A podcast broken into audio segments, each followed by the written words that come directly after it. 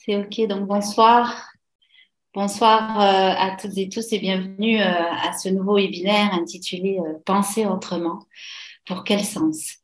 Donc, avant de démarrer, quelques mots d'introduction. Je m'appelle Sabria Tahar, j'exerce en tant qu'infirmière, mais surtout en tant que thérapeute du lien et des mondes relationnels.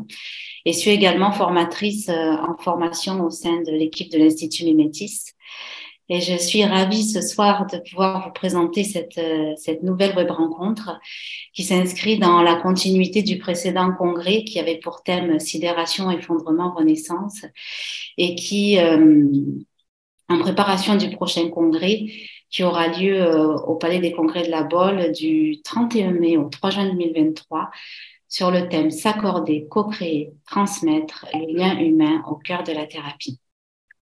Je vous rappelle que vous pourrez retrouver l'intégralité euh, de ce webinaire et des précédents webinaires sur le site euh, www.mimetis.com. Et euh, Mimetis, hein, qui a pour mission de former, d'accompagner les, professionnels de santé et de la relation d'aide à, à, développer et conjuguer leur, leur savoir, leur savoir-être et leur savoir-faire à travers une pédagogie, une philosophie euh, qui place le lien et la relation au sein de la pratique théorique, mais surtout expérientielle. vous pourrez retrouver l'intégralité des formations proposées en hypnose, en thérapie narrative, thérapie des mondes relationnels, ainsi que d'autres ateliers sur diverses thématiques sur le site internet de l'Institut. Alors, tout au long de ce webinaire, hein, je rappelle que vous aurez euh, la possibilité d'interagir et de poser vos questions dans le chat afin que je puisse les relayer euh, à nos conférenciers. Et euh, voilà, nous avons un temps qui est imparti d'une heure d'échange, de, dialogue, suivi de, de, 30 minutes d'échange avec, avec vous tous. Euh, bah, écoutez, je vous remercie pour votre présence de plus en plus nombreux. Je vous remercie pour l'intérêt que vous portez à, la mission euh, portée par l'Institut. Je vous souhaite euh, une bonne écoute et vais à présent laisser la parole au docteur Eric Bardot, psychiatre, pédopsychiatre, psychothérapeute, concepteur et développeur de la thérapie du lien et des mondes relationnels et également directeur de l'Institut Mimétis, et à monsieur Bertrand Vergely, philosophe et enseignant, qui vont tous deux ce soir euh, ouvrir le dialogue sur penser autrement, pour quel sens. Je vous souhaite une très belle écoute et je vous laisse la parole, messieurs, c'est à vous. Merci Sabria. Euh, bonjour Bertrand. Bonjour Eric. C'est un plaisir de, d'animer ce nouveau webinaire avec toi euh, sur le thème euh, Penser autrement, quel sens Et j'aimerais, pour démarrer, partager avec toi une pensée de Georges Bernard Shaw qui date pas d'aujourd'hui, de 1924, et qui disait euh, la chose suivante, la mode selon laquelle nous pensons change comme la mode selon laquelle nous nous habillons. Et pour la plupart des gens, il est difficile, sinon impossible, de penser autrement que suivant la mode de leur époque. Et cette, citation m'a intéressé car dans sa pensée, cela poserait la question de est-ce que la culture est infiltrée de phénomènes de mode qui organisent la pensée, je dirais même une pensée bien pensante qui permet d'être ensemble. Et, euh, et est-ce que cette pensée comme phénomène de mode, comme nous nous habillons Est-ce que c'est cette pensée-là dont il s'agit et que la question est comment penser autrement Dans quel sens? Et je te passe la parole, mon cher Bertrand. Bien, je pense que tu as très très bien euh, ouvert la question qui est la nôtre aujourd'hui. Nous apercevons que nous sommes arrivés à un développement de la société où la question des mentalités est une question centrale qui se pose à toute la société. On le voit en particulier, par exemple, à propos des, questions féministes. On se rend compte que si on veut améliorer, transformer les relations entre les hommes et les femmes, il va falloir revenir aux racines même de la pensée. Alors, euh, la manière dont on agit me fait beaucoup penser au, phénomène de propagande tel qu'il a été analysé, ils ont été, tel qu'il a été analysé par euh, Tchakoutine dans le viol des foules. C'est-à-dire, on se dit, si, si on propose un certain nombre d'images et de slogans, et puis si on les répète, si on les martèle, et puis si on crée euh, des conditions intimidantes pour surveiller l'acquisition de ces images, de ces modèles, et euh, eh ben on va changer les mentalités. Alors c'est très curieux parce que les promoteurs de cette vision des choses sont contre le conditionnement et disent nous sommes conditionnés, il faut absolument se libérer des conditionnements. Mais comment se libère-t-on des conditionnements en conditionnant autrement? Et on ne sort pas du conditionnement.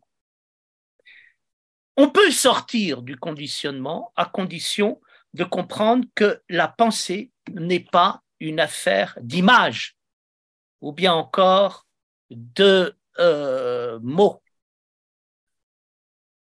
Qu'est-ce que c'est que l'expérience de la pensée? L'expérience de la pensée, c'est l'expérience même de la vie. La vie et la pensée, c'est exactement la même chose. C'est Aristote qui me l'a fait comprendre quand il explique que à la base de la vie, il y a l'intelligence. Alors je me suis souvent demandé, mais pourquoi est-ce que l'intelligence est à la base de la vie? Et j'ai vu la profondeur, la sagesse d'Aristote, qui a raison. Si j'appelle l'intelligence le fait de faire vivre ce que l'on vit, effectivement, il n'y a pas plus vivant que l'intelligence et il n'y a pas plus intelligent que la vie. Et c'est ça qui change les choses. Pourquoi est-ce que nous avons des problèmes sociaux, relationnels? Parce qu'on ne pense pas. Et pourquoi on ne pense pas? Parce qu'on ne vit pas, parce qu'on ne fait pas vivre. Alors, comment faire vivre les... et comment euh, arriver par là même à sortir des conditionnements? Alors, je pense qu'il y a trois éléments qui permettent d'aller dans la vie. Le premier élément, c'est celui du combat, du travail et de la vigilance. Nous sommes assaillis par des pensées toutes faites ou par des pensées tristes. Et euh, nous ne cessons de répéter des choses tristes, accablantes, qui se passent tous les jours, en étant dévorés par ça. Il faut dire que les médias s'emploient à déverser un flot de nouvelles négatives, le tout pour attirer notre attention. Et je crois que l'expérience de la pensée commence par le refus de se laisser dévorer par des pensées qui pensent toutes seules et par des pensées négatives. Se laisser dévorer, c'est réagir en disant mais qu'est-ce que je suis en train de dire, qu'est-ce que je suis en train de penser, qu'est-ce que je suis en train de répéter, pourquoi est-ce que je pense, je répète ce que je suis en train de dire? Ça paraît rien, mais on commence à penser quand tout d'un coup on s'aperçoit que on a en nous une potentiel vitale qu'on n'utilise pas, et puis on est dévoré par quelque chose de morbide, de passif. Et ça nous amène vers le travail de la pensée. Le travail de la pensée, c'est bien sûr d'arrêter de se laisser dévorer par le négatif, mais c'est aussi d'apercevoir qu'il y a des pensées qui n'ont l'air de rien, en apparence, elles ne sont pas morbides, et pourtant, elles sont mortelles, et euh, dévorante, d'autant plus dévorante qu'elle donne l'impression de ne pas l'être. Et là, nous commençons à déboucher sur le premier élément de la pensée, qui est l'élément de la, vigilance. C'est-à-dire, on apprend à vivre de manière éveillée, et ça paraît rien, mais à faire attention à ce qu'on fait et ce qu'on dit pour ne pas devenir les esclaves d'un certain nombre de mécanismes qui se sont emparés de nous. Donc ça, c'est le premier point. Et ce premier point me paraît aller avec une expérience qui est finalement joyeuse. C'est quoi? Qu'est-ce que, qu'est-ce que, quand j'explique que la pensée est une affaire de combat, de travail et de vigilance, finalement, je rejoins Spinoza qui a compris que la question de la pensée, c'est la même question que la question de la joie. Spinoza, quand il définit la joie, dit que la joie est un élargissement d'être. Il y a des choses qui nous élargissent et d'autres qui nous étouffent et qui nous recroquevillent. Et on pense, à partir du moment où on fait vivre en soi la part joyeuse la part large de l'existence. Il y a un deuxième élément qui me paraît important, c'est d'aller dans la surprise. La surprise, elle est liée euh, à des expériences décalées. Qu'est-ce qui permet de penser? Ce qui permet de penser, c'est la capacité de se laisser penser par, de se laisser rêver par, de se laisser inspirer par. Quels sont les moments où nous avons une expérience joyeuse de la pensée.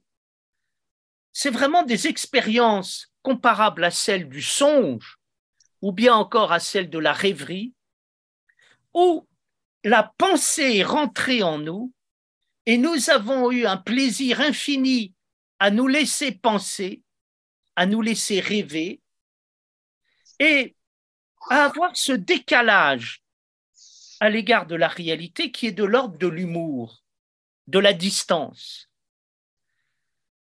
Penser, c'est vivre une noce avec l'existence en laissant celle-ci rentrer à l'intérieur de nous et nous habiter. Et là, nous sommes devant un, très bel équilibre entre le masculin et le féminin. Si nous mettons le masculin du côté du combat et le féminin du côté de la rêverie, si nous appelons la pensée du combat animus, comme le dit euh, Jung, et si nous appelons la pensée de la rêverie anima, nous apercevons qu'il y a un merveilleux mariage qui se fait en nous entre le combat et d'autre part la rêverie, le combat libérant l'être de la tristesse pour lui permettre de vivre cette rêverie heureuse qui fait qu'à un moment, on a des pensées qui sont comme des aventures intérieures et qui racontent les moments heureux de l'existence où nous nous sommes laissés habiter par l'existence.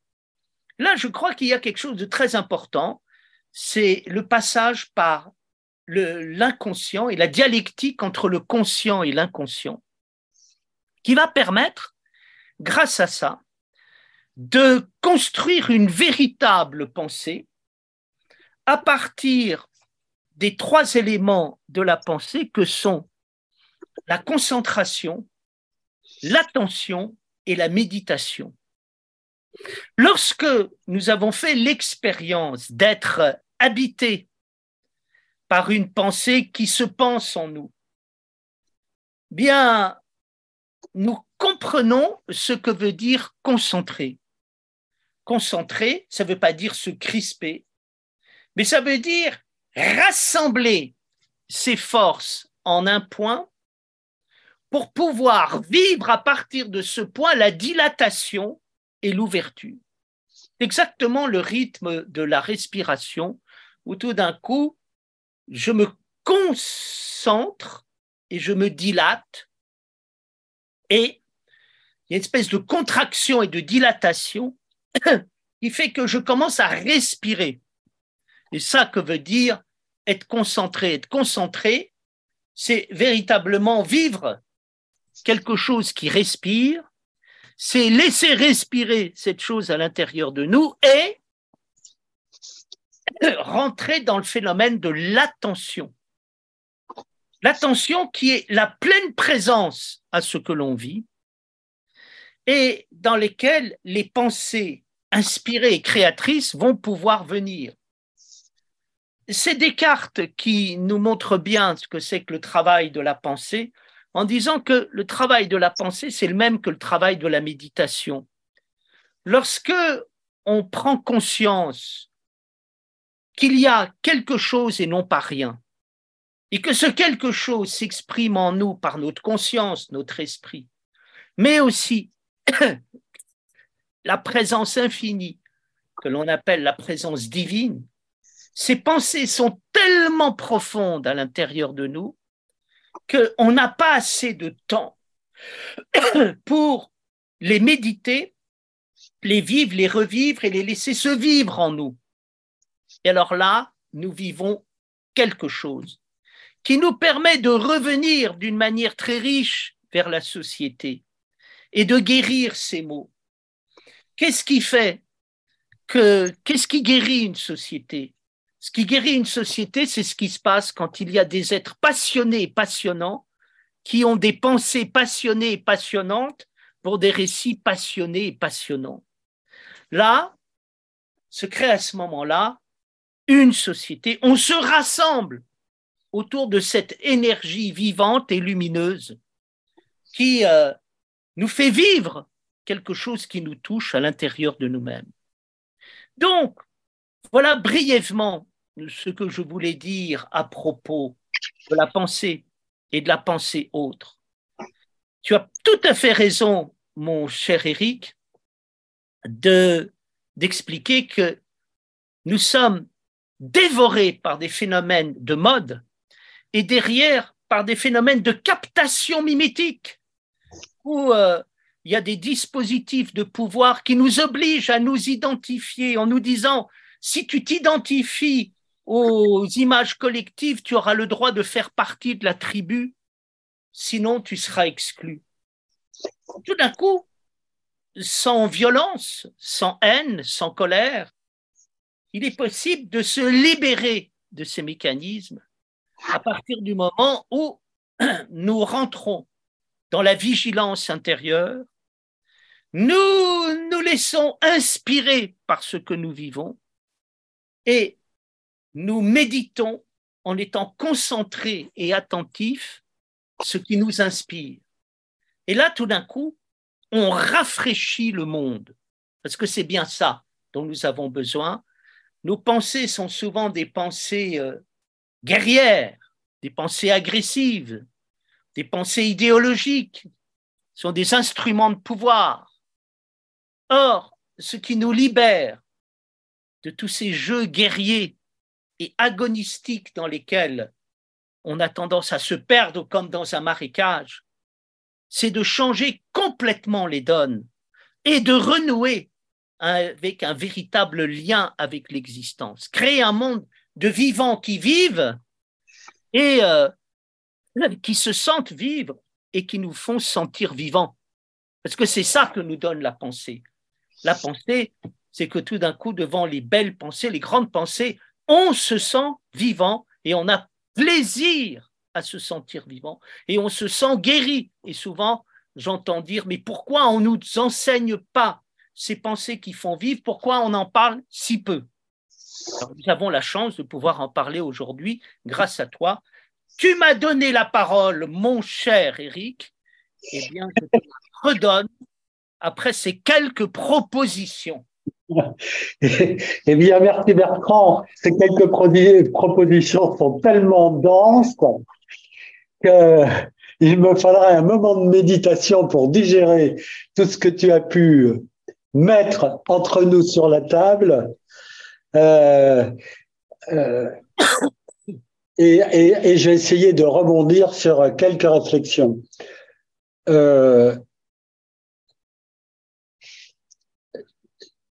la première étape, puisque, puisque tu as parlé de, de, cette pensée qui est en fait une pensée qui qui s'impose et qui est imposée et qui en retour construit euh, euh, l'illusion que euh, où tu adhères à cette pensée et tu appartiens à la tribu, comme tu as dit, ou tu es exclu. Or, le lien entre les deux, c'est que l'appartenance à la tribu laisse entendre que la soumission à la pensée normée va amener la sécurité du groupe. Et qu'en retour, la menace d'exclusion va amener à, évidemment, cette menace va amener le stress et l'angoisse de l'exclusion, parce que l'exclusion dans, j'allais dire, l'inconscient de nous autres, les êtres humains, jusqu'à une époque récente, les phénomènes d'exclusion, c'est des phénomènes d'arrêt de mort. de non-existence. Et, euh, et, et il me semble qu'à partir de ce moment-là, ce qui devient extrêmement difficile et que je mets en lien avec la pensée euh, d'Henri Bernard Shaw, c'est euh, qu'effectivement, ce qui rend difficile de la capacité d'activer la capacité à penser comme acte de créativité, c'est que c'est un peu comme l'histoire de la caverne de Platon, c'est-à-dire qu'il s'agit de se décentrer. Sauf que de se décentrer, c'est prendre le risque de l'exclusion. Or, il n'y a pas de pensée sans l'émergence de la rencontre dans la conjonction du semblable et du différent, de l'animus et de l'anima. C'est pour moi la même chose, quelque part. C'est-à-dire, en d'autres termes, de deux perspectives qui sont, euh, qui, qui, qui vont justement entrer en dissonance. La dissonance de la représentation sociale avec ma, mon expérience. Et que la question est que, il me semble que l'acte de création va être dans la capacité à se décentrer, à rentrer en pleine présence et dans la méditation, d'accueillir les effets de dissonance. Et qu'est-ce qui va émerger de ces effets de dissonance? Et qu'évidemment, ce qui va émerger de ces effets de dissonance, comme je le dis, ça va être redondant, va être un processus émergent, c'est-à-dire c'est là où il va y avoir la surprise, la nouveauté, l'émerveillement que tu aimes tellement. Et, euh, et si je reviens à mon activité de thérapeute, je dirais dans mon activité de thérapeute que ce qui va structurer la, la souffrance, ce qui va structurer la, la euh, comment dirais-je moi, l'enfermement dans un système relationnel dysfonctionnel, c'est justement ce figement, cette perception étroite, cette incapacité à entrer dans la créativité. Et que comme tu l'as dit fort justement, quelque part cette position-là, de mon point de vue, c'est la position dans laquelle va entrer, mais c'est vrai pour la thérapie comme me semble-t-il, pour euh, l'enseignement, pour en fait tout mode d'organisation humaine, c'est comment amener une pensée qui en retour insuffle la vie et non pas l'enferme et la fige. Est-ce que c'est OK pour toi de rebondir sur ce que je viens de dire? Ah oui, tout à fait, ça m'inspire. En t'écoutant, je pensais à deux choses. Je pensais à une chose positive et je pensais à une chose négative. Il n'y a pas plus agréable dans la vie que le plaisir de converser et d'échanger, de se comprendre. C'est ce que tu appelles, à mon avis, la relation. Et c'est la merveille de la relation humaine où tout d'un coup on se parle, on peut se parler, et comme on se parle et on peut se parler, eh bien, on peut recevoir des messages tout à fait nouveaux qui enrichissent notre propre trésor intérieur. Et ça, c'est euh, la vie et c'est la merveille de se parler qui permet à un moment aux plus hautes pensées de se manifester. N'oublions pas que le dialogue vient de dialogos, qui veut dire la parole qui te traverse de part en part. Mm-hmm. Et qu'est-ce qui te traverse de part en part? C'est ce qui te remplit de joie, jusque dans l'intime, en te transformant et en te, parfois te transfigurant. Donc le dialogos, c'est merveilleux, c'est-à-dire on s'est parlé, et puis on a découvert quelque chose de génial qui fait vivre notre génie intérieur, et on est formidablement heureux. Et là, on, on aime l'humanité, on aime la vie, on aime la culture, on aime la société, on aime tout. On aime l'humanité ou on fait l'expérience de l'humanité? Et on, on aime l'humanité, et puis plus on l'aime, plus on en fait l'expérience, plus on en fait l'expérience, plus on l'aime. Et puis l'autre aspect terrible, c'est le moment où on ne se parle pas. Pourquoi? Parce qu'on croit qu'on ne peut pas se parler. On est dans une forme de désespoir à l'égard de la parole et de la, de la conversation. Et là, c'est ce qui se passe avec euh, les, processus euh, mimétiques très violents qu'il peut y avoir dans le corps social, où au fond, on dit quoi? Si on ne crée pas par une dictature un conformisme intellectuel, moral et affectif, on va jamais pouvoir créer de société. Pourquoi? Parce qu'on pense que les hommes sont nuls ou parce qu'on n'a aucune expérience de la conversation. Alors là, on est dans le drame où euh, on a affaire aux pressions qui sont des pressions idéologiques sur le mode de la propagande et de la publicité qui veulent s'emparer de notre esprit à notre insu pour nous faire penser et parler comme il faut penser et parler. Et donc, je crois qu'il y a la juxtaposition dans notre monde de ces deux types de relations. Il y a des relations tristes et il y a des relations joyeuses. Les dictatures sont des relations tristes et la conversation est au contraire une relation joyeuse. Voilà, mon cher Eric, ce que me suggère euh, ta parole, et il me semble que toi, tu te situes à l'articulation pour permettre à des êtres qui souffrent d'être prisonniers de ces relations tristes, de retrouver le rapport joyeux à une existence qui parle, me semble. et je vais rebondir sur car ça pose à ce moment-là une question extrêmement importante, me semble-t-il. C'est d'abord de commencer par être dans l'acceptation inconditionnelle que les conversations tristes participent de notre condition humaine. Et que, et que le dialogue que le dialogue ne peut pas euh, se figer, c'est-à-dire il ne peut pas se dire en soi. C'est-à-dire le dialogue est un processus dynamique, c'est la vie. Et dès qu'on veut figer le dialogue, on passe dans une construction normative.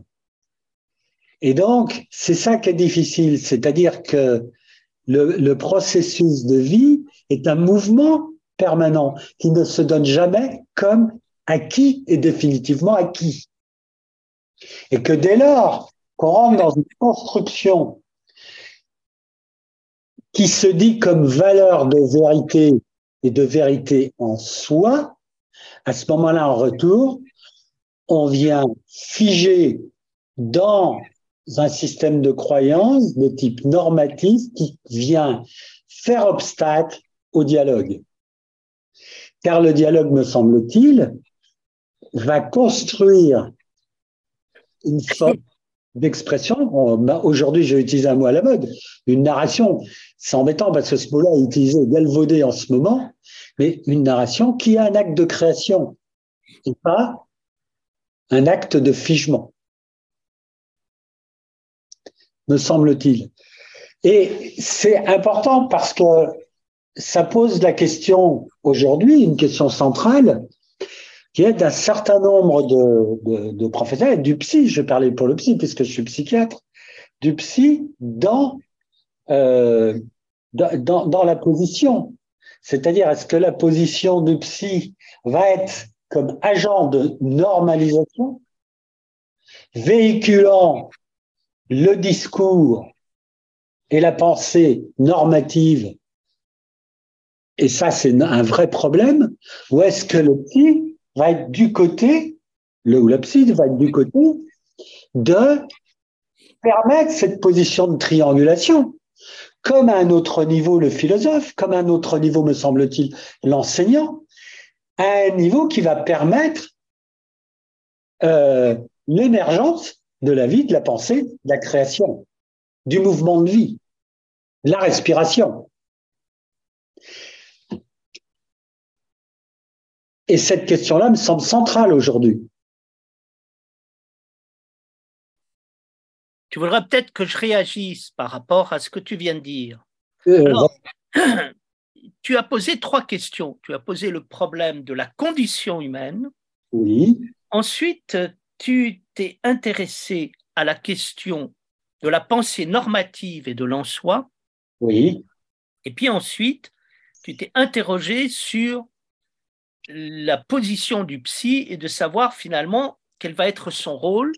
Est-ce qu'il va aller dans le sens d'une pensée créatrice ou il va faire le jeu malgré lui d'une pensée figée? Oui.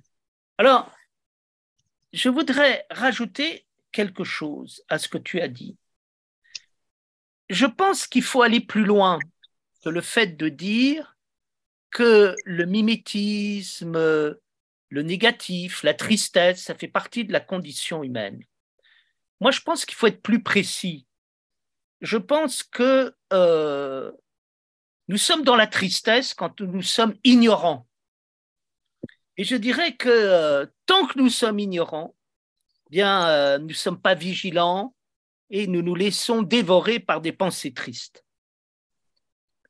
Mais dès que l'on devient un moment vigilant, on peut sortir de la tristesse. C'est-à-dire que la tristesse n'est pas une fatalité de la condition humaine. Mais malheureusement, le propre de la tristesse, c'est de faire de la tristesse une fatalité de la condition humaine, voire même d'essayer de la positiver pour euh, l'installer. La deuxième chose que je voudrais dire, c'est peut-être de donner un sens positif et pas simplement négatif aux notions de normatif et d'en soi.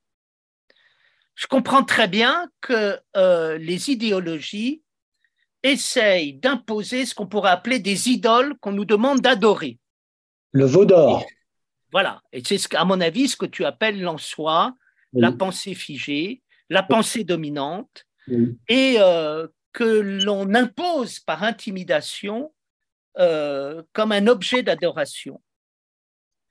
Mais je pense que, tu vois, le normatif renvoie aussi positivement à des valeurs, des choses auxquelles tu crois, et qui vivent parce que tu y crois et qu'elles te paraissent préférables à d'autres et finalement infiniment valables.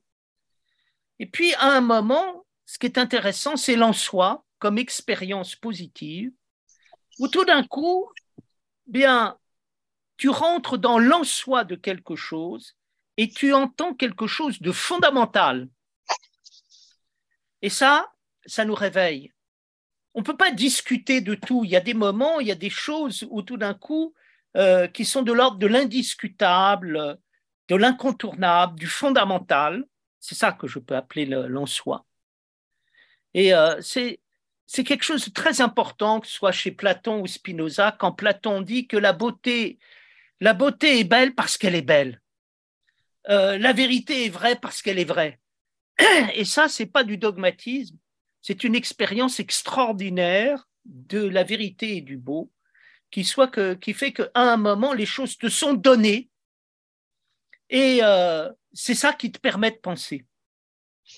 Et donc, ce que je trouve remarquable, c'est le moment où on, nous met en face d'éléments éminemment valables et euh, qui euh, ont une valeur intrinsèque par opposition à finalement euh, des choses qui n'ont aucune valeur, qui ne sont pas fondamentales, mais qu'on veut absolument nous imposer comme étant fondamentales ou valables. C'est-à-dire, il y a une perversion de la valeur, il y a une perversion de l'en-soi. Et comme disait Berdiaïev, on arrive à ce paradoxe euh, des sociétés où l'essentiel devient accessoire et l'accessoire devient essentiel. Mhm. Le non-être prend la place de l'être et l'être devient du non-être. Voilà.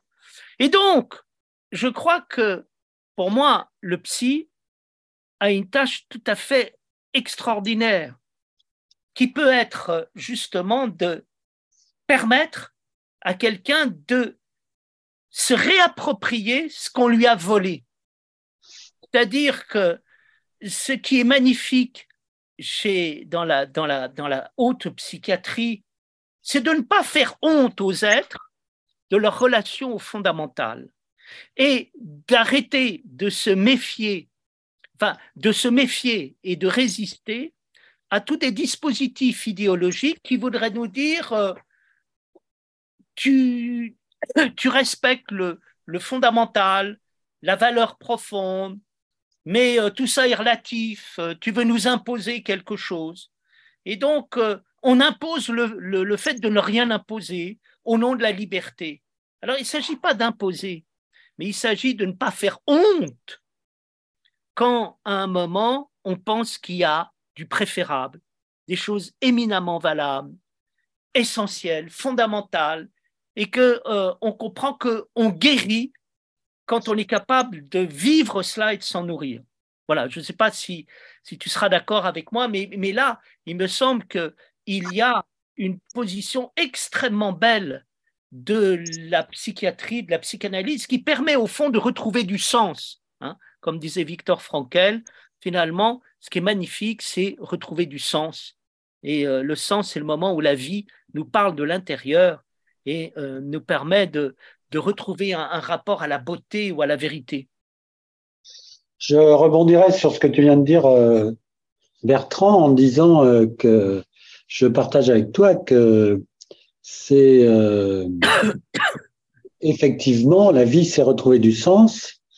Et il me semble que justement, quand tu dis que tu parles d'expérience de vérité, de beau, de, de, de, de retrouver euh, l'en soi, c'est-à-dire ce que j'appelle moi la personne que je suis, le temps mhm. de l'être. Mhm. Euh, ce qui est important, c'est que ce mouvement va pouvoir s'inscrire dans la rencontre. Et que c'est dans cette rencontre que je vais pouvoir faire, dans le jeu du semblable et différent, que va s'installer justement non plus un monologue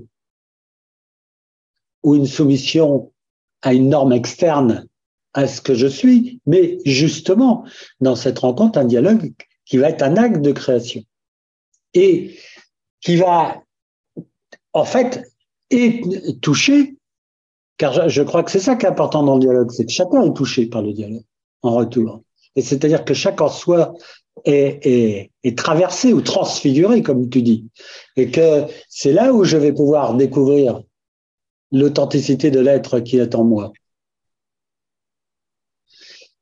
J'aime beaucoup ce que tu dis quand tu parles de rencontre, parce qu'une rencontre, c'est magnifique, c'est extraordinaire de faire une rencontre. C'est le moment où euh, on a une relation profondément harmonieuse et nouvelle en même temps.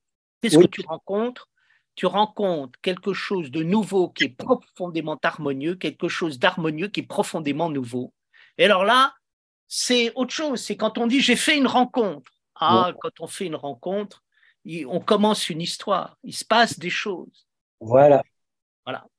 Et là, tu as tout à fait raison, et ce sont des choses magnifiques que de faire des rencontres. Hein. C'est quelqu'un, il y a des moments, alors on rencontre des personnes, mais parfois euh, on rencontre euh, la guérison, on rencontre une réponse, on rencontre la médecine, on rencontre la psychiatrie, on rencontre euh, la femme, l'homme, les hommes, les femmes, la vie.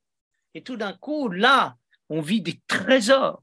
Tu vois, pour, il me semble que ce que tu essayes de faire, c'est de permettre aux aides de revivre des rencontres alors que leur rapport aux rencontres a été ignoré, refoulé ou brisé. Du moins. Abîmé en tout cas. Abîmé. alors qu'il est potentiellement là. Je crois que ça, c'est quelque chose d'important, ce que tu viens de dire. Euh, ça part de l'idée, et ça, c'est une position, je ne sais pas, philosophique, éthique, je ne sais pas dire. Elle est potentiellement là. Et c'est la vie qui fait qu'elle est potentiellement là. La vie est pleine de possibilités qui vont se révéler à nous à travers de rencontres sous la forme de hasards qui ne sont pas des hasards et qui le sont d'autant point qu'ils apparaissent comme forme de hasard. C'est-à-dire que quand on rentre dans un itinéraire intérieur, on s'aperçoit que rien ne vient par hasard et tout se présente sous la forme de rencontres qui ont l'air totalement venues du hasard. Et là, c'est extraordinaire parce qu'on est dans la troisième dimension de l'existence, qui n'est ni le hasard ni la nécessité, mais un au-delà, une sorte de nécessité supérieure qui s'exprime par des hasards créateurs et qui parle à notre être créateur et à notre nécessité créatrice en nous. Mhm. Et là est la pensée, de mon point de vue. Exactement. Et la caractéristique de la pensée, c'est de favoriser ces rencontres, de les rendre possibles. Et même, je dirais que c'est la tâche du thérapeute que tu es, avec toute ton équipe, de favoriser des moments, euh, euh, justement, des rencontres entre, par exemple, ben, vos patients et leur vie, vos patients et leurs possibilités de guérison, vos patients et leurs possibilités créatrices. Mais est-ce que ce n'est pas aussi la, position de philosophe? Tout à fait. Dans la mesure où nous, ce que nous essayons de faire, c'est des rencontres avec euh, des pensées, des penseurs. Et euh, parfois, euh, voilà, j'avais un ami qui m'avait dit un jour, ah oui, qu'il avait vécu Descartes comme une rencontre. Et mhm. d'autres ont vécu Platon comme une rencontre. Mhm. Et d'autres ont vécu Spinoza ou Hegel comme une rencontre, ou Nietzsche comme une rencontre.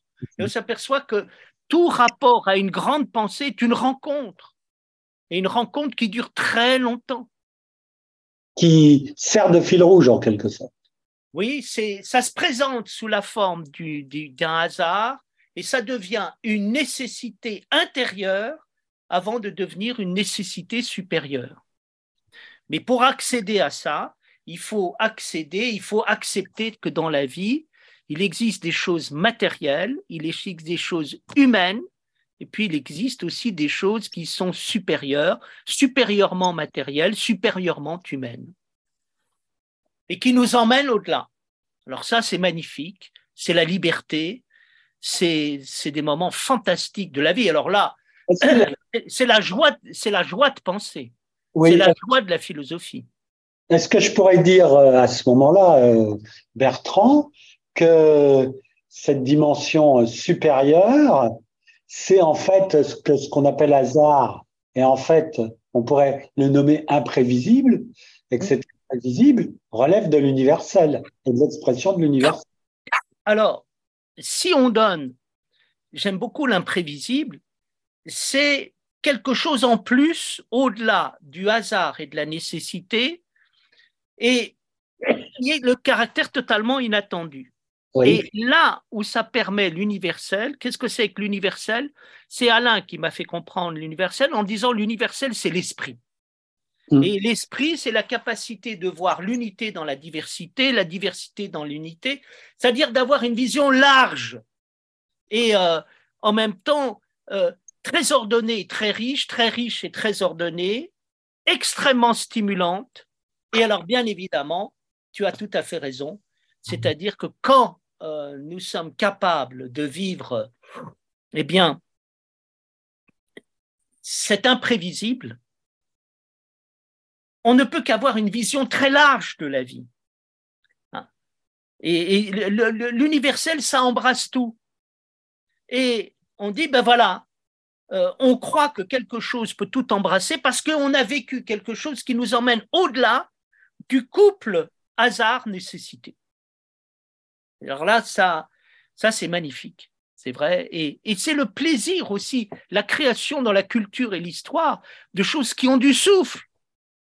Hein, c'est le souffle de l'universel, c'est-à-dire c'est des grands esprits, des grandes pensées, une vision très large qui embrasse beaucoup de choses. Magnifique, magnifique de rencontrer ça. Ah, j'étais en train de me dire, est-ce que cela signifie que à la base, à la base de la base, si la vie, en prenant forme humaine, a pris la forme de l'homme et de la femme, c'est que la pensée doit se trouver dans la rencontre et dans l'interaction du semblable et du différent entre d'un côté et la femme de l'autre. Et en chaque homme, entre le principe masculin et féminin, en chaque femme, entre le principe féminin et le principe masculin. Mais tout à fait. C'est-à-dire que tout fonctionne par des couples d'opposés qui permettent à quelque chose d'autre de venir. Si nous prenons l'homme et la femme, l'homme et la femme font vivre ensemble la vie et la diffusion de la vie. Et donc, il y a l'homme, la femme et la vie. Et la vie se sert de cette opposition qui n'est absolument pas une contradiction qui empêcherait d'exister pour aller au-delà. Donc, je pense qu'il y a cette dynamique de la vie qui passe par des oppositions de polarité qui permettent dynamiquement d'aller au-delà de ces oppositions. Et je crois que l'extraordinaire mystère du masculin et du féminin s'inscrit dans cette dynamique et le taoïsme l'a parfaitement compris à travers sa vision euh, du yin et du yang, qui, euh, dans cette complémentarité, vont au-delà du yin et du yang. Alors là, on est devant des grands principes et ce qui est magnifique, c'est la traduction de ces modalités à tous les moments de l'existence. Ça, ça revient à, aussi euh, quelque chose qui vient de fort loin. C'est, je vais l'appeler comme ça, c'est le principe d'analogie des contraires. C'est-à-dire que l'acte de création contient le même, le jeu du même et de son contraire.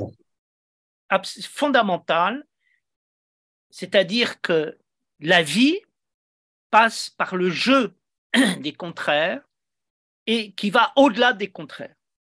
Alors là, on est euh, devant des principes extraordinaires, si tu veux, qui euh, donne énormément de sagesse mm. quand on le voit. Tu vois. Euh, celui qui l'a merveilleusement compris, c'est Héraclite. Et Héraclite reste celui qui a compris que euh, les choses passent par des oppositions parce qu'elles sont activées par une unité profonde et qu'il appelle à la fois le logos, mais aussi la foudre, c'est-à-dire euh, la lumière fulgurante. C'est ça. La lumière fulgurante de la vie passe par des couples d'opposés pour aller au-delà. Oui. Alors tu t'imagines dans les problèmes que l'on rencontre aujourd'hui, si nous avions cette vision et ce respect de cette vision entre le masculin et le féminin, que de souffrances pourraient être évitées, que de violences euh, pourrait être surmonté et dépassé. Là, on aurait un vrai respect absolu du féminin et on pourrait l'honorer comme il mérite d'être honoré. Parce qu'un respect du féminin nécessite en contrepartie un respect du masculin. Exactement. Et l'un va avec l'autre. C'est une pensée que Simone de Beauvoir a à la fin du deuxième sexe quand elle cite Marx et elle dit la libération sociale de l'humanité passera par la réconciliation du masculin et du féminin. trouve que c'est une très très belle pensée de Marx, voilà, d'une manière euh, prophétique, euh, dit des choses profondément justes. Euh, ce qui amène d'ailleurs cette question en retour, qu'est-ce qui peut bien, je dire, qu'est-ce qui a bien pu dans l'évolution sociétale, ou plutôt c'est à croire que l'évolution de, de notre société matérialiste ne peut se nourrir que de principes de division et d'exclusion. Alors je pense que tant qu'on est dans l'ignorance, on a affaire à ces principes de division, d'exclusion qui nous meurtrissent. Et dès qu'on rentre dans la connaissance, on est capable de surmonter cela. Et donc, il faut apercevoir que cette division a, a toujours existé. Euh, déjà, et, c'est pour ça que les grands sages de, l'humanité euh, d'il y a déjà des, milliers d'années la constatent. Je pense que euh, tant que nous ne sommes pas évolués, transformés, spiritualisés, eh bien, nous sommes en proie à ces forces. Et il s'avère que euh, euh, nous sommes confrontés à ces sources. Pourquoi? Parce que il me semble qu'il y a un côté malhabile dans notre monde humaniste. Il n'a pas donné assez de profondeur aux propres principes qu'il voulait développer. Au, au départ, il y a des, des, idéaux très nobles dans l'humanisme, mm. euh, permettent aux forces de l'intelligence, de la liberté, euh, du respect, du droit, de la culture, de euh, venir diriger l'humanité. Mais on n'est pas allé assez loin. On peut aller beaucoup plus loin. Si on ne rentre pas totalement dans la vie de l'esprit, en l'honorant absolument, eh bien, on risque de manquer les promesses de l'humanisme. Est-ce que je pourrais rebondir sur ce que tu dis en disant les forces de l'intelligence, de la liberté, euh, etc., euh, c'est des forces qui se vivent et s'habitent et, et, qui ne peuvent pas se contenter d'une représentation et d'un parler sûr. C'est absolument fondamental ce que tu dis. Il en va de l'art. Euh, il en va de ce que tu dis comme de l'art. Tu ne peux, tu ne peux créer l'art que si tu es l'art même. Tu ne peux parler d'amour, vivre l'amour que si tu deviens l'amour même. Tu ne peux parler de l'esprit que si tu le vis des pieds à la tête. Mm. Et malheureusement, attention, à ces développements de l'intelligence et de la liberté qui sont des demi-intelligences, des demi-libertés, parce qu'elles ne se vivent pas des pieds à la tête. C'est fondamental. Et euh, je pense que nous sommes pas assez exigeants, on peut aller beaucoup plus loin, et en nous stimulant les uns les autres pour vivre totalement et être totalement la liberté, la pensée, l'esprit.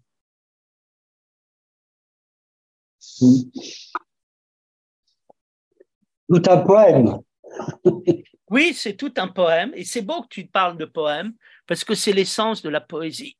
L'essence de la poésie, c'est de faire vivre le langage originel, fabuleux de l'existence. C'est ça qu'on appelle revenir euh, aux sources du langage, c'est la poésie. eh bien, la poésie revient au, euh, à l'existence fabuleuse, émerveillante. Oui. C'est-à-dire que c'est le dialogue engage, engage l'expérience intime, c'est-à-dire que ça engage la dimension relationnelle de notre corps, c'est-à-dire euh, l'affect, la perception, et comme tu l'as dit, à la fois d'être touché et de toucher l'autre, que la perception passe d'une perception étroite à une perception large, c'est tout ça qui a engagé là-dedans. Exactement. Est-ce que, pardon.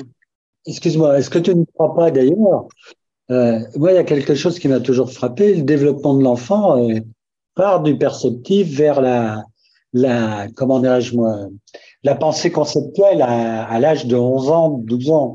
Mmh. euh, est-ce que tu ne crois pas qu'on a aussi sur ce terrain-là inversé le processus, comme si euh, on est dans une pensée qui, euh, qui, laisse entendre qu'elle procède l'expérience et que l'expérience doit être au service de cette pensée qui la précède, alors qu'en fait, la pensée devrait émerger de l'expérience. C'est très vrai. Et euh, la pensée émerge toujours de l'expérience. L'inverse est vrai, l'expérience émerge toujours de la pensée. Et euh, il y a toujours ce processus vivant de l'émergence. C'est tout à fait vrai. Et quel est le problème? Le problème, c'est ce qui se passe quand tu as un détournement de la connaissance par des forces qui ne sont pas accomplies et donc euh, qui manipulent des choses extrêmement importantes comme l'esprit, la raison, l'intuition, les concepts, mais ne les vivant pas, nous avons le drame bien de mauvais maîtres et de mauvais utilisateurs de choses magnifiques. Et euh, c'est là où nous avons affaire au problème du vol, du hold-up qui s'est fait sur la culture et qui nous fait souffrir. Mais dont on peut se libérer. On, s'en libère comment? Bah, Quand on se sent mal à l'aise dans cette culture et que on va voir Éric Bardot et qu'on lui dit euh, Éric, faites quelque chose pour moi, je ne suis pas bien et je voudrais savoir pourquoi je ne suis pas bien. Je ne suis pas bien, vous n'êtes pas bien, parce que le bien que vous cherchez crie en vous. Et je vais rajouter, puisque tu me, tu m'offres une occasion, là de dire ce qui me terrifie aujourd'hui dans ma pratique de pédopsychiatre, c'est que tu as parlé de désespoir tout à l'heure, mais c'est presque comme si j'avais le sentiment qu'un certain nombre d'enfants qui viennent, c'est plus le désespoir qui les habite. Je pourrais presque parler de désespérance. Oui, oui. Et des désespérance à 8 ans, à 10 ans, à 12 ans, à 15 ans, ça pose quand même de sacrées questions. Ah oui, c'est terrible ce qui se passe. Les pauvres enfants euh, se sentent terriblement seuls. Oui. Et ils perçoivent que le monde est dépourvu de sens parce que la connaissance a été détournée, volée. Et ils en souffrent abominablement. Et puis, ils voient le désarroi de leurs parents, leur détresse, et ils en souffrent. Ils aimeraient pouvoir admirer leurs parents, mais ils voient que leurs parents sont perdus, et puis que le monde est perdu. Mais il faut jamais désespérer et penser que on ne peut pas s'en sortir, on peut s'en sortir. En chantant? Oui, et puis euh, en faisant ce que tu fais, c'est-à-dire en entreprenant un véritable travail thérapeutique, tu as mis la relation au cœur de tout. Je crois qu'il y a des relations euh, sensibles, charnelles, des relations personnelles, mais des relations fondamentales. Et quand on dit avoir une relation, finalement, c'est la même expérience que l'expérience de l'amour. C'est le moment où euh, on est dans une vie active et continue. C'est ça une relation. Une vie active et continue avec euh, ses sensations, avec euh, son être intime, avec la vie. Voilà. Et je crois que, il me semble que c'est ce que tu fais quand, dans activité relationnelle, trouver, retrouver le lien vivant. Ce qui nécessite, me semble-t-il, à la fois d'accueillir et de reconnaître l'autre dans sa singularité. Absolument. Et surtout, euh, d'autant plus que c'est merveilleux, il y a, je veux il y a une telle diversité humaine, deux personnes, il n'y a pas deux personnes qui se ressemblent. C'est une merveille. Moi, je regarde la diversité humaine, je suis émerveillé en me disant, mais quelle créativité, quelle richesse, quelle liberté chez les êtres humains. Et quand tu reconnais quelqu'un dans sa singularité, qu'est-ce qu'il est heureux? Il a le droit de vivre et puis on l'écoute, mais c'est la moitié de la guérison. Oui, c'est la moitié de la guérison, oui. 60%, allez hop. et oui, c'est une des choses les plus heureuses où quelqu'un euh, accepte notre singularité, la reconnaît, l'apprécie et lui demande d'exister. Mais est-ce que tu ne crois pas, on parle de la thérapie, mais est-ce que tu ne crois pas que ça, peut s'appliquer, il s'agirait que ça s'applique à toutes les organisations. Ah Il s'agirait que ça s'applique à toute forme d'organisation humaine. Toutes. On s'aperçoit qu'il y a de la souffrance au travail. Pourquoi? Parce que les êtres ne se sentent pas reconnus. Parce que euh, leur singularité est niée. Alors ils ont tant de choses à apporter. Mais les modes de management sont parfois tellement terribles, tellement conflictuels, et ils piétinent les gens, les pauvres souffrent terriblement. Tu comprends? Il y a tant de choses, au lieu de faire collaborer nos forces, on est les uns contre les autres, c'est dramatique. Jusqu'au moment où, faisant l'expérience de l'échec de ces modalités et de ces pratiques, eh bien, euh, on redécouvre le vivant et on lui fait confiance. Est-ce que je peux dire que justement, si on rebondit sur la question de la norme, par rapport à ce que tu dis, la norme qui, euh, qui fonctionne sur la reproduction de l'identique, comme illusion d'évitement de tout conflit. Oui. Illusion d'arriver à une, à une illusion de, que le bonheur sera au bout. Mais la norme est terriblement autoritaire. Et la norme veut qu'on obéisse à la norme et euh, elle se sert de la norme pour réprimer avec beaucoup de violence. En ne voyant pas et en n'étant pas pour autant dans la valeur. Voilà. Parce que ce qui est beau aussi, c'est apporter de la valeur, de, mm. comme disait Nietzsche, de hiérarchiser les choses pour montrer que tout ne se vaut pas et qu'il y a des choses qui sont éminemment préférables, mais pour des bonnes raisons, pas pour des raisons de, pouvoir, de violence, euh, de répression et, d'autoritarisme. Mm. Eh oui. Eh oui, les valeurs se construisent sur la joie, les normes euh, qui construisent l'identique se construisent sur euh, la souffrance. Et, la violence. Et la, violence, la tristesse. Et, et euh, c'est vrai. C'est tout à fait vrai. Bon, ce dispositif normatif est forcément suicidaire. Il est tellement désagréable qu'à un moment, il finit par s'autodétruire. C'est la bonne nouvelle. Oui, c'est applause. Voilà.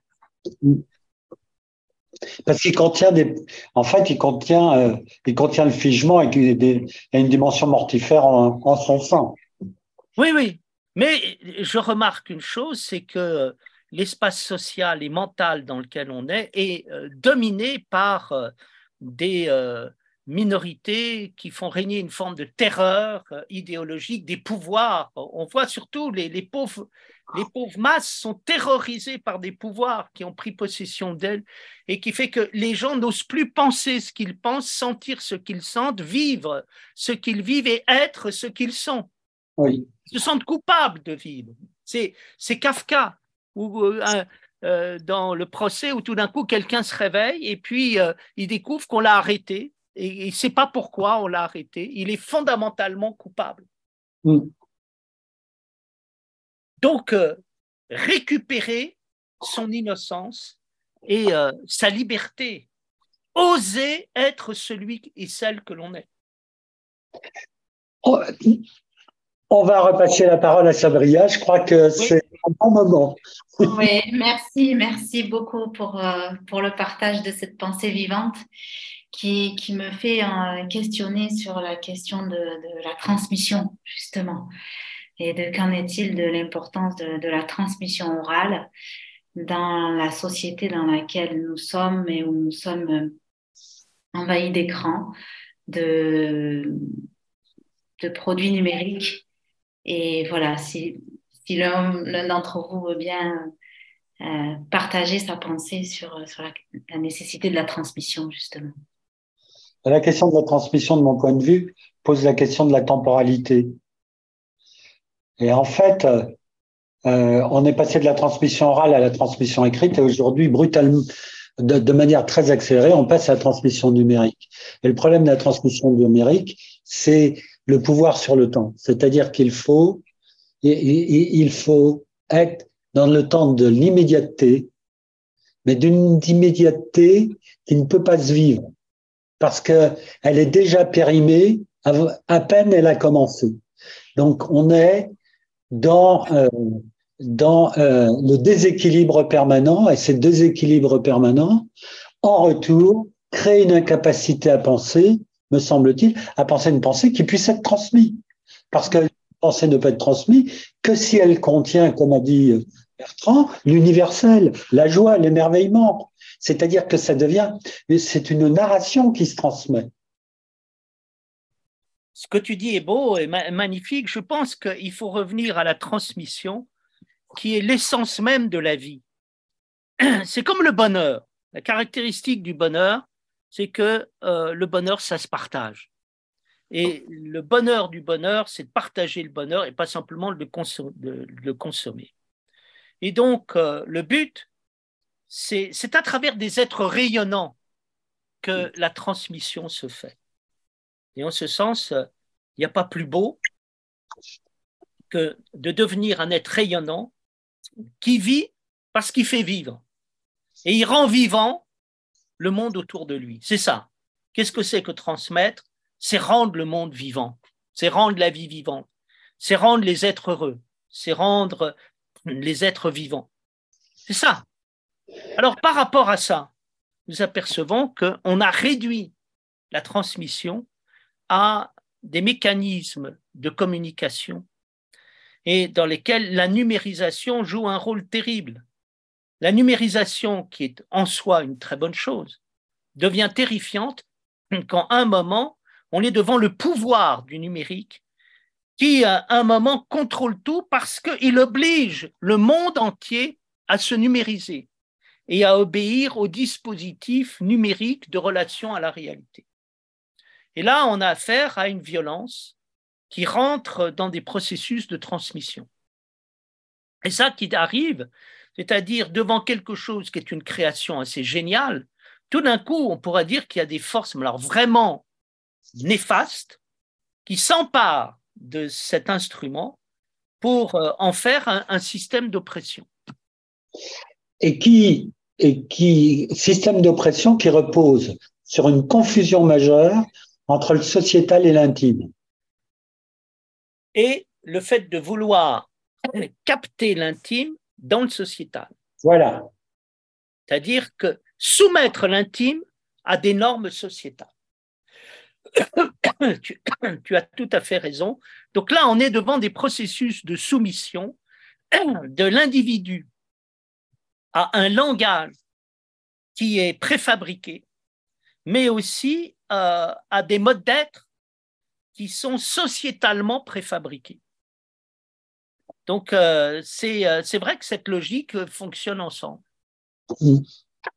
Tu vois, on le voit, ce monde numérique, tu prends le métro à Paris et tu t'aperçois que tout le monde est scotché sur l'écran de sa tablette ou de son portable et surtout d'une manière frénétique eh bien, euh, il, euh, avec deux pouces, euh, il ne cesse d'envoyer des messages.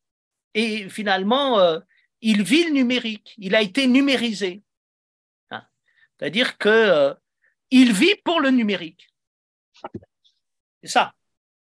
C'est que là, on n'est plus devant un instrument qui permet de rendre des services ô combien précieux pour l'organisation, la rationalisation, on s'aperçoit que c'est un mode d'être, le numérique. C'est-à-dire que le numérique est, devenu en soi une fin en soi. Voilà. C'est le, la petite poussette, c'était le, titre d'un livre de Michel Serres, en mettant que finalement tout le monde peut, euh, vit sur le pouce, avec ses pouces qui frénétiquement appuient sur des touches.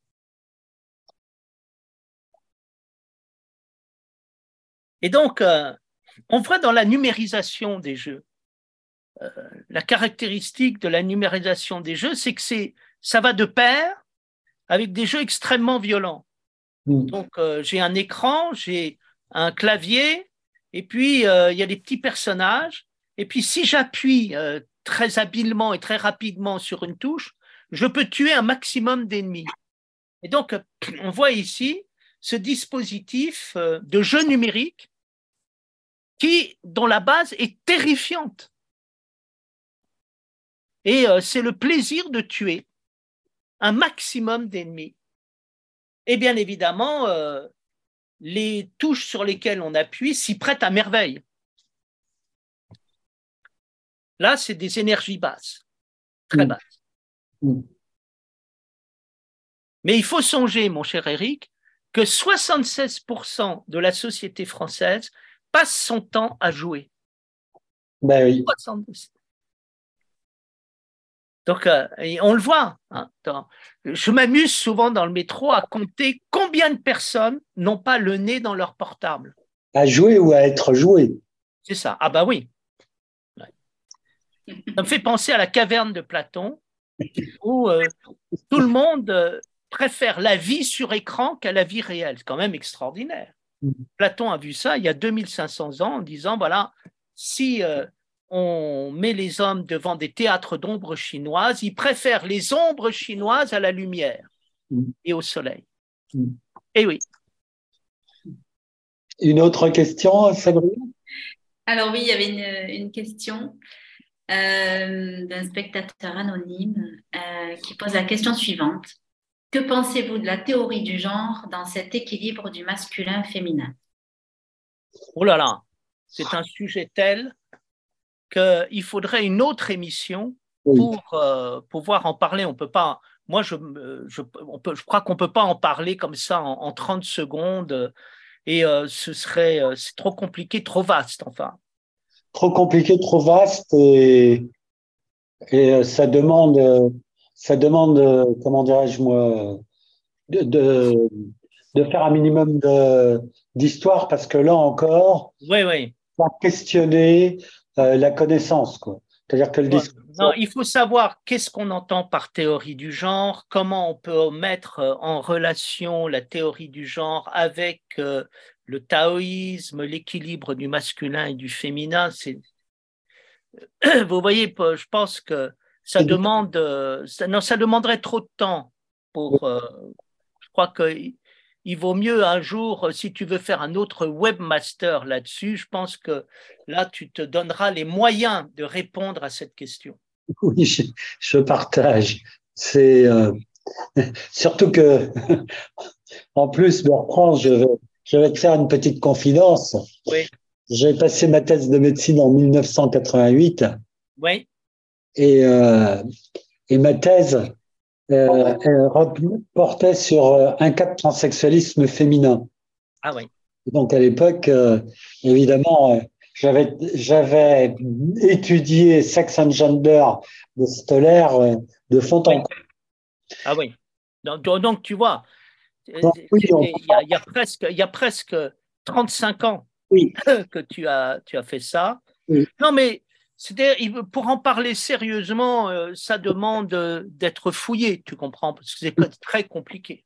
On ne peut pas parler de ça de manière superficielle. Non, non, non. De... Voilà. Donc, merci pour la question qui pourra donner l'idée d'un de, autre webinaire. D'un futur, euh, d'un futur débat. Oui. Très bien. Ça permettra la continuité de, du développement de la pensée vivante à travers des thématiques. Voilà. Euh, eh bien, écoutez, les téléspectateurs sont, sont assez, euh, je dirais, méditatifs dans le sens où il y a, il y a eu très, il y a eu qu'une seule question et, euh, et un commentaire qui, qui évoque que l'universel et le spirituel, c'est Dieu. Très bien. On voit une, une, fois de plus. J'espère qu'on n'a pas plongé tout le monde dans la perplexité plutôt que la méditation que la méditation l'emporte sur la perplexité et non la perplexité sur la méditation. La perplexité peut être une porte d'entrée sur la méditation. Oui, enfin ça dépend, oui, oui. Sauf si ça confusionne. Oui. Et encore. Ça peut être un obstacle aussi. Enfin, en, même, en même temps, je dirais quand on dit spirituel c'est Dieu, mais Dieu c'est encore une forme d'expression de la vie. C'est ça.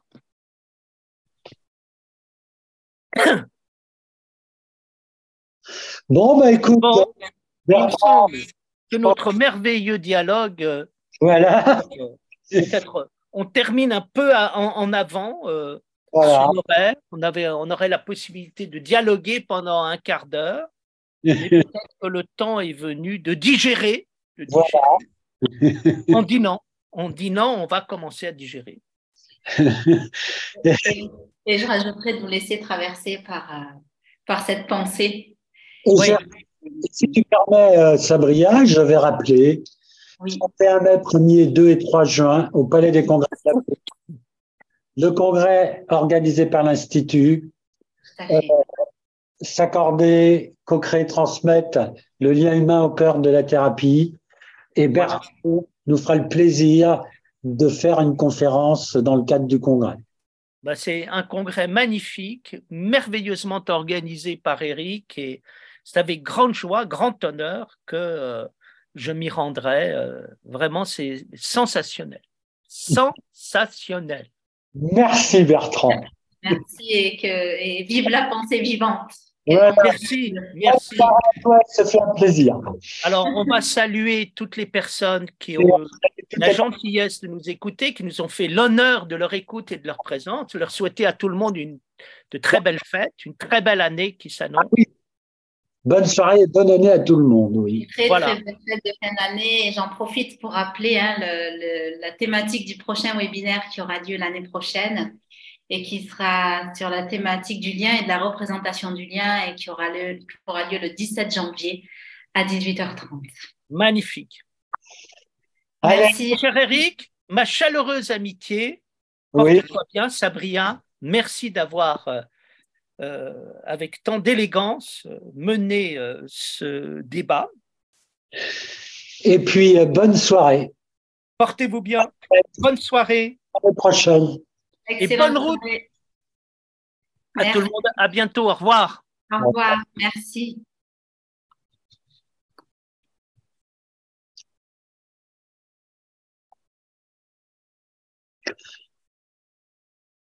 Au revoir, Sabria. Au revoir Eric, merci et bonne soirée. Bonne soirée à toi aussi. Merci.